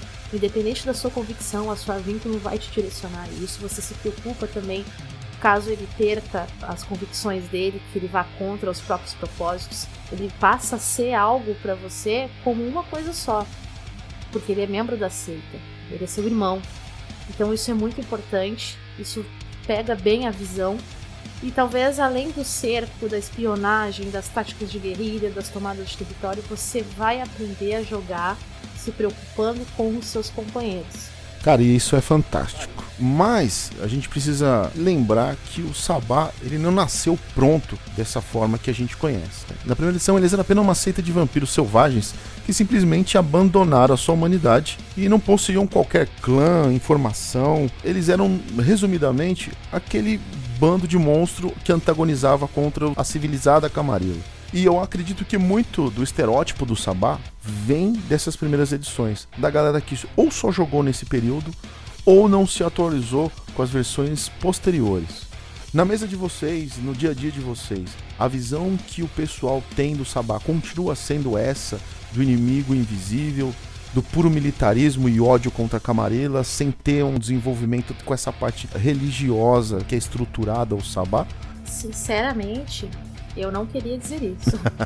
Mas, infelizmente, 98% dos jogadores que a gente conhece não conhecem o Sabá. O pouco que conhecem são baseados nesses estereótipos que foram passando de narrador para jogador, de amigo para amigo. E os que conhecem, que teriam o poder de passar adiante essa questão do Sabá, não se atualizaram, seja por tempo ou por ter perdido a sua mesa, enfim. E isso gera uma reação em cadeia, porque aí você vai falando da seita, vai fazendo o jogo deles como antagonistas e vai espalhando esse estereótipo, né, de tiro, porrada e bom. E às vezes, até por falta do jogador interessado, experiência prática. Há 10 anos atrás, para ler o Guia do Sabá se interessou, mas nunca conseguiu ter boas histórias, ter formado um grupo mesmo para narrar más experiências. E isso vai passando e vai passando, e o estereótipo vai pegando e vai fixando. É, e muitas vezes também é por amor à Camarilla ou aos anarquistas que há, há, mesas maravilhosas e a mesa não se atém a dar o outro lado da história, né? Eles Exatamente. ficam anos jogando de Camarilla e anarquista, o Camarilla e Lupinos, o Camarilla e Magos, enfim. E eles, eles ficam anos naquela crônica e o tempo vai passando, livros lançando, grupos se formando, discussões em, em vários fóruns, redes sociais que mudaram ao longo dos anos. E, e, a, e, a, informação ela fica. Mas em contrapartida, esses 2% que eu considero. É uma estatística besta, né? Esses 2% segundo Data Foda-se. que eu considero. É, segundo Data Foda-se. essas estatísticas, assim, esses 2% que eu conheço, eles são muito apaixonados pelo Sabá. E se eles estivessem aqui agora, esse cast de uma hora e meia, uma hora, ia durar 25 horas ininterruptas. Ia sair um baita jogo. Não, mas convenhamos, quando a primeira edição sai, a grande proposta de Vampira Máscara era realmente voltada na camarela.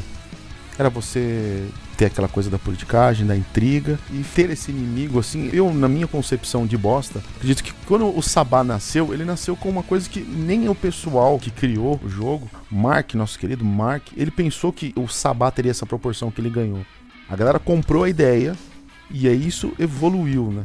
Se você joga uma campanha centrada na Camarilla, você vai focar na sua cidade, na hierarquia do príncipe, e aí você vai ter sempre aquele gancho para que alguma coisa desestabeleça a paz, para que a sua aventura, cada capítulo tenha uma aventura diferente.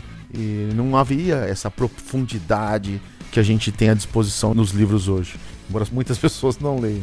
Mas é um ponto a se levar em consideração. E quem conheceu o jogo nesse momento e, como você mesmo bem disse, não evoluiu, não se atualizou, ele vai ter guardada na mente dele essa imagem do Sabá. Que é a imagem que a gente encontra, de certa forma, também nos outros meios de vinculação do jogo. Por exemplo, os jogos de computador, o Redemption, o Bloodlines. O Sabá, quando ele surge, ele surge com a porradaria, o tiro, porrada e bomba. Eles não têm uma cara bem desenvolvida, a maioria são capangas brutos. Um ou outro personagem, ao desenvolver da história, você, você conhece um pouco mais, mas isso vai se refinando ao longo do tempo e chega a ser um pouco compreensível esse estereótipo ele ter ganhado uma proporção grande. Mas estamos aqui para tentar mudar isso. Seguindo a nossa linha de pensamento, esse sucesso inesperado ele ganha suplementos na segunda edição, que é o guia do jogador e o guia do narrador, dando um pouco mais de informação sobre eles. Mas mesmo assim, passados-se anos depois, numa segunda edição com o jogo já consolidado, eles ainda não eram opção principal para as campanhas e aventuras da época, que se focavam mais em antagonistas como caçadores, lobisomens. E a pergunta que fica para vocês que são amantes do sabá e também narradores de RPG. Por que você acha que naquela época esse tipo de antagonista ele tinha mais a atenção dos jogadores e narradores do que o próprio Sabá, que já tinha essa semente já fazer sucesso de ser um antagonista com potencial. É porque talvez é, pela praticidade de ter um antagonista ali direto declarado por você, talvez tenha despertado a curiosidade deles para outras coisas, né? Eu me considero old school por ter conhecido a terceira edição, mas o meu foco principal, meu, minha trajetória nas narrativas e tal, são mais focadas na quinta. Então eu não peguei essa parte para poder dizer com propriedade o que eu senti, mas eu imagino que seja por isso. Também uma aquela coisa meio Tarantino de explicar por que, que aquilo está acontecendo depois, né? É. Então eu acho que por isso despertou a curiosidade deles, tanto para conhecer o Sabá, por isso até vieram os suplementos por um sucesso, tanto para quantos outros antagonistas, porque é a mesma coisa agora, né? A gente tem, no momento, a, a segunda Inquisição, na quinta edição, como um antagonista muito forte, então muitos vão trabalhar nela. É difícil mensurar como é o Sabá. E isso eu acredito que tenha acontecido na primeira edição. E você, meu querido Jay, você acha realmente que caçadores, lobisomens e anarquistas são tão melhores do que aqueles vampiros que ninguém sabe de onde vêm, o que eles querem, aquela coisa apenas de gerar o caos e acabar com toda a paz do seu principado, da sua cidade? Uh, a minha explanação sobre o porquê o Sabá não era o principal antagonista nas primeiras edições, primeiramente é que na primeira edição o Sabá simplesmente não era mapeado. Ele era um inimigo invisível. E na segunda edição, uh, acredito que seja pela intenção do tema que as pessoas falam, e de fato é o horror pessoal. Então o Sabá depois veio ser um antagonista muito forte eu acho que até para se reinventar, né? Trazer um outro conceito que deu muito certo, na minha opinião. Eu penso, eu penso no Justin, eu digo assim, cara, o que, que passa na cabeça dele? Assim, como ele conseguiu fazer algo tão grandioso? Porque pra Guia, mim é maravilhoso. Guia do Sabá da terceira edição é a Bíblia. é, sério, para vocês terem uma ideia, eu li ele primeiro que o Core Book. E primeiro que o Clã Book Malcaviana. então eu sou mais cainita do que Malcaviana. Pai Malcave, me perdoa. Eu concordo muito com o que a Alessa disse, porque se vocês acompanharem o cast anterior, a febre que tomou quando esse jogo completamente diferente, com, em vários aspectos ele foi revolucionário, ele pegou a galera de um jeito que todo, todo mundo jogava esta caralho. Para qualquer lugar que você olhasse, você ia, todo você ia para uma livraria, você tinha uma sessão especial de Vampiro à Máscara. Você via a capa verde com a rosa, você via suplementos, era uma coisa que eu não vi acontecer de novo. Vale a pena você dar essa conferida nostálgica em todo o relato visual que a gente deu no cast número 1. E por o fato da galera ter jogado muito, essa nova opção do Sabá, ele deu um novo fôlego, uma nova perspectiva pro jogo. Então você deixa de ser aquela coisa é, estruturada, prezar pelo segredo de não quebrar máscara e aquela coisa de você conspirar para você ir para um outro lado, de você abraçar o seu lado monstruoso e ter uma outra perspectiva num jogo que já fazia sucesso. Então você tinha, na verdade, ou se fosse nos dias de hoje, uma DLC de um jogo que já faz muito sucesso. Pride, tu falou em nostalgia e e me tocou muito forte aqui. A galera matava aula no segundo grau para jogar Vampiro Máscara. Não, cara, foi um negócio fora do comum. E é por isso que o jogo tá vivo até hoje. Fora cara. do comum. É, eu, infelizmente, eu não peguei essa parte e gostaria muito. gostaria Alice é muito. novinha, gente. Ela não queria jogar. Ela não queria. Eu não conhecia jogadores de Vampiro Aliados. Eu conhecia, mas já não tinha mais esse tempo aí. O pessoal já tava adulto, já tava com outros compromissos, já não conseguia mais ah, fixar a mesa, né? Mas eu tento vivenciar isso e eu, como meta pessoal, gostaria de trazer esses tempos maravilhosos, ou de pelo menos ser uma entusiasta para esses tempos voltarem, porque eu gostaria muito, pessoalmente, de ter vivido. E todas as histórias que eu ouço são assim, repletas de emoção, de carinho, de nostalgia, de saudosismo. E eu gostaria de ser parte desses tempos chegando agora com a quinta edição. E eu imagino só coisas maravilhosas e razões para esses materiais terem sido feitos. E prezo muito para que mais coisas sejam feitas para nós. Oremos, irmãos. Ô, Pride, oremos, irmãos. nos anos 2000 a gente fazia ficha no caderno, ou a gente apagava aquela ficha de vampiro umas 20 vezes. Exatamente, aquela que ela tinha até calo do outro lado. Dava pra você usar a folha de trás do caderno pra um, pra um cego lembrar ele a, a- a ficha de tanto que a gente apertava e colocava. Exatamente. Cara, foi um negócio que eu não acredito que assim, com a mesma proporção, eu não sei se eu vou ver de novo. Um jogo que agregou tanto e todo mundo abraçou o vampiro. Era, foi uma coisa realmente muito diferente. É por isso que temos hoje uma das maiores comunidades de Vampiro à Máscara e o ódio no mundo. E a galera mais fiel. É uma galera realmente que garantiu que o jogo sobrevivesse por décadas e não à toa ele voltou aí a abraçar e contemplar essa fanbase que é maravilhosa. Mas, enxugando as nossas lágrimas e seguindo o ritmo, Ó, não vou quebrar a máscara que eu choro sangue. seguindo o ritmo do nosso cast, a gente chega então na edição que fez o Sabá virar o que ele é. Que até então ele era apenas o Sabá. Ele não tinha símbolo, ele não tinha clãs, ele foi melhorando pouco a pouco e o, e o narrador tinha alguma dica para fazer um jogo diferente do que era um jogo de, que o Vampiro à Máscara se propunha. E é aqui que começa a catequização da palavra de Caim dos nossos colaboradores Alice e Jay. Agora, meus amigos, libera geral. Coloca o seu copo de sangue Coloca o seu copo de do seu celular. Frente do seu celular. Ai, que horror. Ai, meu pai amado. E aí a gente perde esse inimigo sem nenhum antecedente pra gente ganhar rivais à altura, com estrutura, com toda a pompa, com aquela coisa mais sombria do que a Camarela, com aquela cara de hierarquia de deboche com a igreja católica. Foi um negócio que chocou muitos e teve outros que simplesmente piraram e abraçaram a ideia de todo o coração.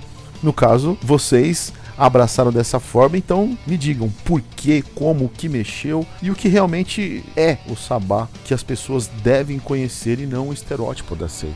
Porque se tem uma coisa que me deixa realmente emocionada é quando. Eu vou, vou contar uma situação pra vocês. Apareceu lá no, no evento que a gente fez a última vez. Uma pessoa que não tem rede social. E ele estava nos ouvindo lá no Matilha de Sangue, no Darocast. E ele foi, graças a esse saudosismo que a gente falou, ele disse que sentiu tudo graças ao que a gente estava falando. E ver mesas se formando é muito interessante. Esses tempos eu vi num post meu uma galera se marcando, uma galera que jogava há mais de 10 anos, reunindo o grupo novamente vi- reviver esses melhores momentos de mesa. Isso É muito Cara, isso é legal. muito foda, muito foda. É, No no final acaba sendo o objetivo, né? Tanto lá o pessoal do Garocast como a gente aqui, é fazer com que o pessoal resgate o jogo e volte a jogar, cara. Fazer mesas de lobisomem, fazer mesas de vampiro, múmia, mago. É, a gente nota que existe uma fanbase fiel, mas pouca gente divulga e comenta além dos básicos, né? Vampiro, lobisomem. E aí vamos tentar levar isso pra frente e fazer com que mais gente jogue mais jogos do mundo das trevas, que é um universo fantástico. É, e também é uma questão que diferencia alguns grupos entusiastas de pessoas que simplesmente levam informação ou que simplesmente ah, noticiam o mundo das trevas e suas novidades.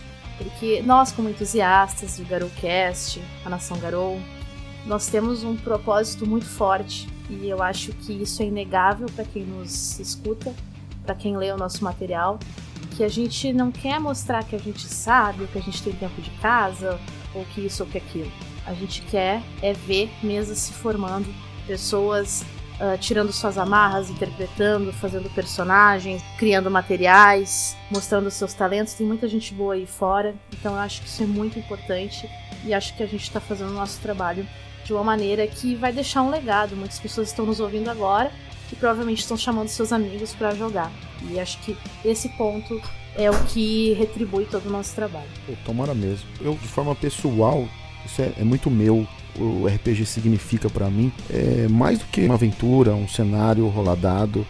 É você se divertir com seus amigos, cara. Esse acho que é uma coisa que, sei lá, as pessoas mais se focam no que elas querem realizar no mundo imaginário e que não tem na vida pessoal, que é uma forma de escapismo. Porra, um ano foda, difícil, política, economia ruim e tal. Mas até por isso mesmo, converse mais, fale com seus amigos, se divirta, cara. RPG, no fim das contas, é isso, é você estar tá com seus amigos e se divertir. Ninguém aqui tá para ensinar como você vai jogar, como você deve jogar.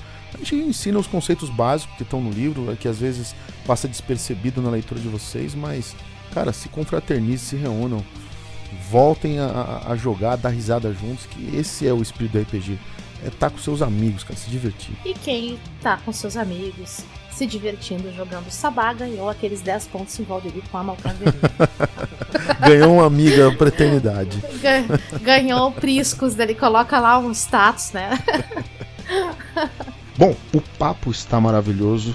Nossa Prisco está radiante, mas a gente precisa aqui dar um fim.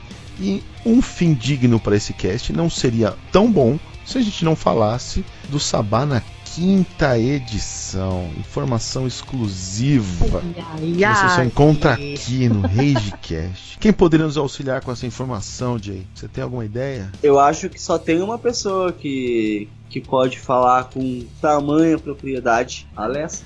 Ai, ai, ai. Eu fiquei olhando pros lados. E aí? Quem, quem, quem é que vai chegar agora? Quem é que eu vou chamar? E aí, Alice, será que o, o, nosso papai libera aí você soltar um, um, spoiler do que nos aguarda pro Sabá na quinta edição? Liberou, cardeal aqui me fez um, um contato, né? E disse: libera para esses cainitas. Vai, passa informação para eles que eles estão sedentos, porque um fanático, um amante, um um curioso, ele quer saber, né? Essa edição é o novo hype do momento, V5, e a gente não pode se desapegar das edições anteriores, mas em contrapartida a gente tem que olhar para frente, né? E pensar como as coisas vão acontecer.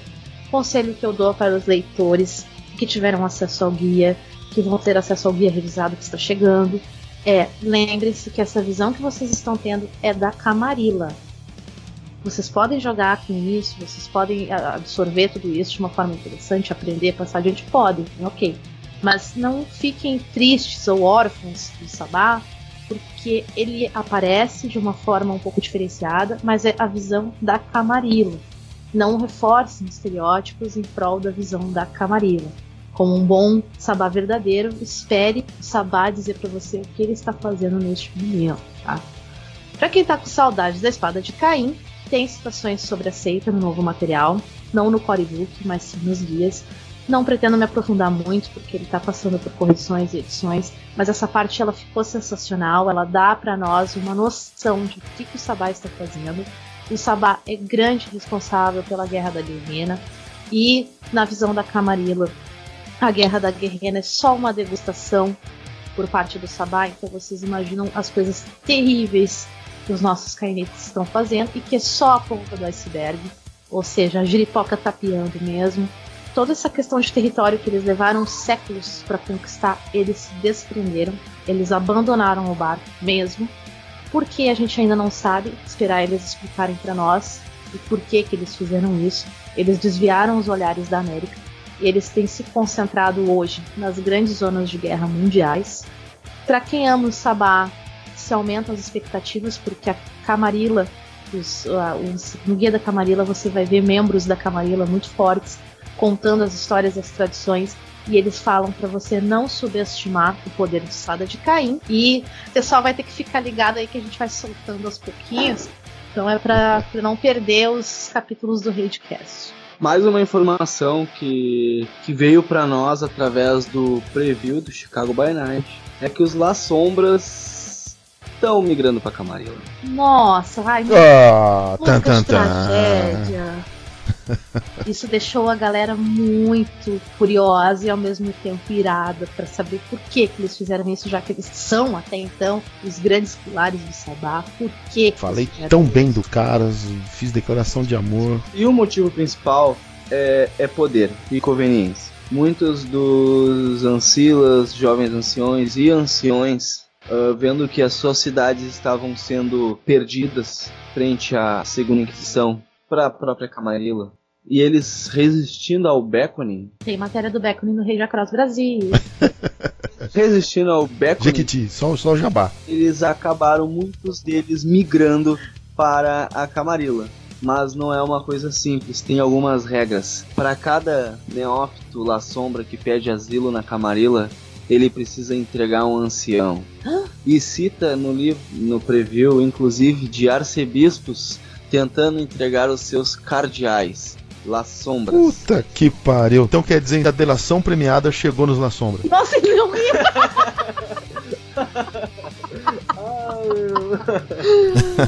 Tá, vai, vai, vai, segue, segue, segue. Além disso, La Sombra deve entregar um outro La Sombra para entrar na Camarilla. E mais forte. mais forte. E lá dentro tem algumas regras como ele não pode usar a tenebrosidade dele, é proibido. E também ele não pode assumir nenhum tipo de cargo por pelo menos 50 anos. Putz. E uma outra pequena regra dizendo que, que eles não são nada.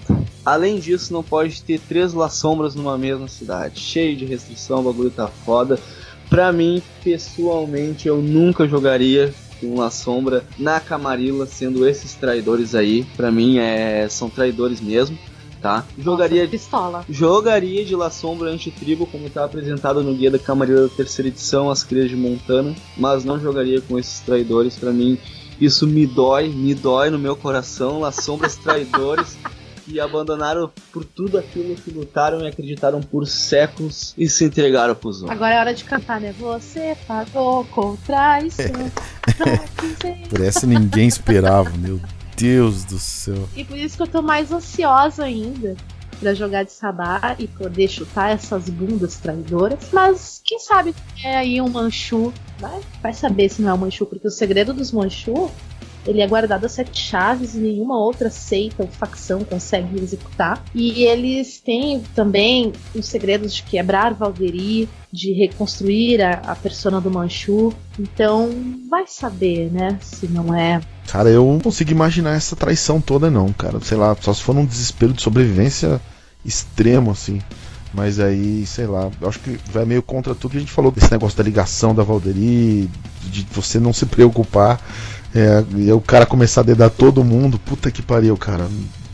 Tomara que tenha alguma explicação muito boa e um plot twist pra poder justificar essa reviravolta aí que essa foi completamente inesperada. É, não, o que, e o que a gente pode dizer preliminarmente que pode ter acontecido é algo semelhante aos Tremer, né? Que perderam a- o seu poder de, de laço de sangue, que reza a lenda que são mutações no sangue, e outros dizem que é influência do antediluviano.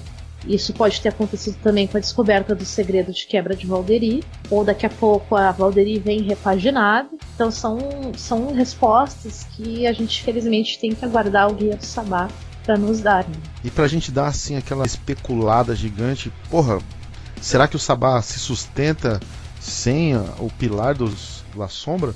Só com Cicimice, Pandre e Antitribo? Bom, porque eles estão fazendo estragos sem eles, a gente já viu que sim, né? Mas só um adendo sobre isso. Não são todos os La Sombras, são uma Sim, parte sim. deles. Mas mesmo assim, cada perda dentro do contexto de que a Gerena tá próxima, porra, bicho, é, é foda isso aí, hein? Eu, como filha de Caim, eu prefiro perder um, um companheiro de seita pra morte final do que por traição, cara. Isso é, é realmente triste, né? Pra quem gosta da seita também é, é para deixar mais com sangue nos olhos mesmo pro próximo pro guia do Sabá. Nossa, eu quero jogar já se tiver o cara caçador de la sombra traidor, Não, vou jogar. só, só uma, uma história interessante. A gente tá se preparando para uma partida de V5, uma crônica de V5, aonde é um cenário que já tava pronto de um narrador amigo nosso. Abraço Pericles. Pericles, abraço. E na história dele, o príncipe é um La Sombra. La Sombra de New Orleans. Mas é um La Sombra não destes traidores, e sim um La Sombra Antitribo uh, raiz, Antitribo, né? e como é uma crônica que ele já narrou há muito tempo, é um cenário que ele tem pronto há muito tempo, o personagem só foi criando poder desde 30 sessões atrás, a gente tá entrando agora repaginado V5. E aí que eu e a Alice, a gente passou dois dias criando personagens pra, bah, pra fazer uma frente nesse, nesse La Sombra aí. Não fala, porque o Que- La Sombra é o queridinho dele. Que vergonha pros ventrudos de New Orleans vendo uma sombra. Como líder, né? Com É. alguma liderança na Camarilla. Vou Nossa. derrubar esse príncipe. É meta pessoal, assim, Não, eu fico pensando assim agora como é Camarilla, minha né? Como é que deixaram esse cara chegar né? ao Não poder? tem cabimento, O que, que aconteceu Que revolta. Que revolta. Bom, o papo tá muito bom, mas esse cast ele precisa acabar. É... Jay, muito obrigado pela sua presença, meu querido amigo. É sempre um prazer estar participando dos projetos do Regia Cross Brasil. Gostaria de mandar alguns abraços, primeiramente pro, pro Bruno, que não tá aqui. Gostaria de mandar abraço pro, pro pessoal que está organizando o evento com, conosco aqui em Porto Alegre, o pessoal do RPG for Newbies. Matheus, Camila, grande beijo pra você. aos narradores que vão estar trabalhando conosco, aos narradores que estão narrando para nós, os jogadores que estão conosco, Pericles, o Nitz, o Fernando, o Guilherme, galera que tá aí com a gente toda semana aí nos, nos divertindo. O foco do RPG é isso mesmo.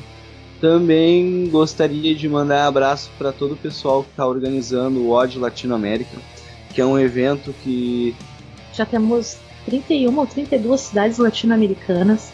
Sabemos que são 20 países da América Latina, nós já temos 10 no evento, prestes a chegar em 11, 12 países. Aproveitando o ensejo, Jay, explica aí o que é o World Latinoamérica pro pessoal. O que é o Odd Latinoamérica? É uma, uma agremiação de organizadores de eventos, páginas, de grupos de live action, Grupos acre- pequenos também. grupos pequenos, grandes, de todos os tamanhos, a fanbase em peso da América Latina, envolvidos num único objetivo, que é mostrar a força da nossa fanbase como mercado consumidor de material de storytelling. E em março, dias 8, 9 e 10 de março, vamos realizar eventos em conjunto, eventos independentes, cada um em sua cidade, como a Alessa falou, mais de 30 cidades confirmadas até agora. Temos o apoio da White Wolf, junto da Alessa, junto do Jason Cal. No grupo oficial do Ódio Latinoamérica, Phil Brucato marcou sua presença. Mark Reinhag desejou para nós muito sucesso, muita sorte nessa empreitada. Downey DeVir, Jason Carl. Então a gente tem esse apoio muito forte, esse carinho muito maravilhoso por parte da White Wolf. Então é muito bacana, é sensacional mesmo. Sensacional, sensacional mesmo. É, também não podemos esquecer o grande apoio agora aos 45 do segundo tempo da estimada Nossolorol, que acreditou nesse projeto e vai presentear um jogador e um narrador num sorteio valendo um PDF oficial do V5 no valor de 60 euros. Para você participar, o que você deve fazer? Você deve curtir as páginas da Nossolorol e do Regia Cross Brasil. Você deve tirar uma foto de você jogando ou mestrando durante os dias do evento, contendo a hashtag World América Latina. Na página do Facebook do Regia Cross Brasil, nós vamos ter duas postagens a partir de sexta-feira, uma exclusiva para narradores, outra exclusiva para jogadores, onde você vai postar o link dessa foto para que nós possamos fazer o sorteio. Sorteio esse que vamos gravar e mostrar em nossa página, tanto do Facebook quanto do Instagram. Você compartilha esse post em modo público no seu perfil e pronto, você vai estar concorrendo a esse PDF oficial da Nossolorol. Certinho?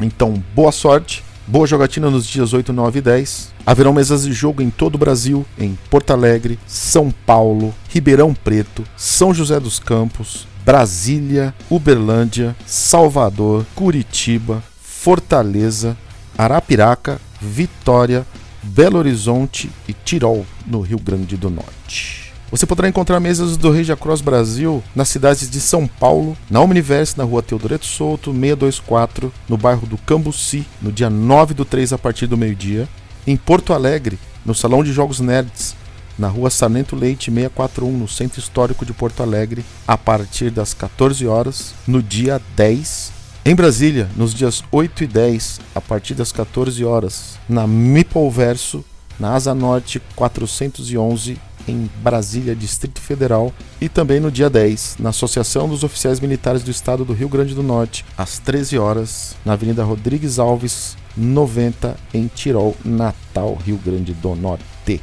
Em caso de dúvidas, haverá um post fixo em nosso blog, sendo atualizado à medida que haja confirmação de cada um dos responsáveis dos eventos dentro de cada um dos seus estados. E é isso aí. Mais algum recado, abraço ou saudação, Jay? Então gostaria de mandar abraços pro, pro Juan, pro Gonzalo, pro Mariano, pra Patrícia, para todos os organizadores, a Bastet, uh, o Bob, o Ethan. A Cassandra, que trouxe muitos contatos bacanas para nós, que é da Bahari Store, que a gente já fez uma matéria sobre eles no Rede Across Brasil. Saludos desde Brasil.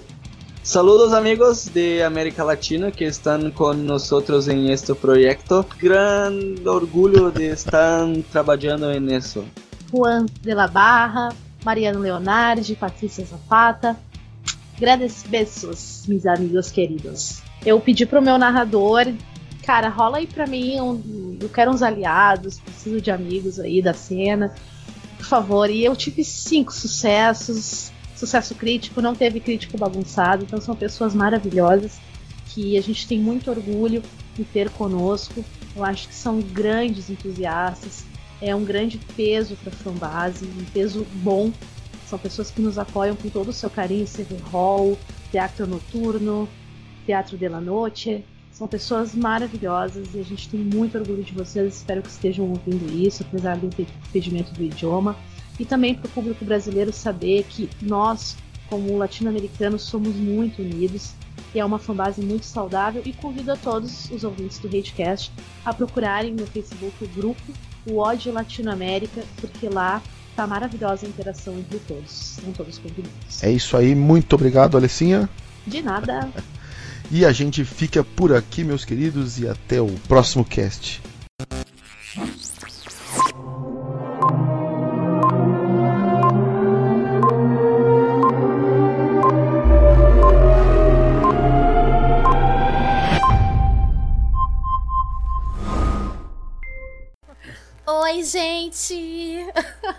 Mais um Ragecast pra galera. Aproveita e siga aqui embaixo o nosso canal.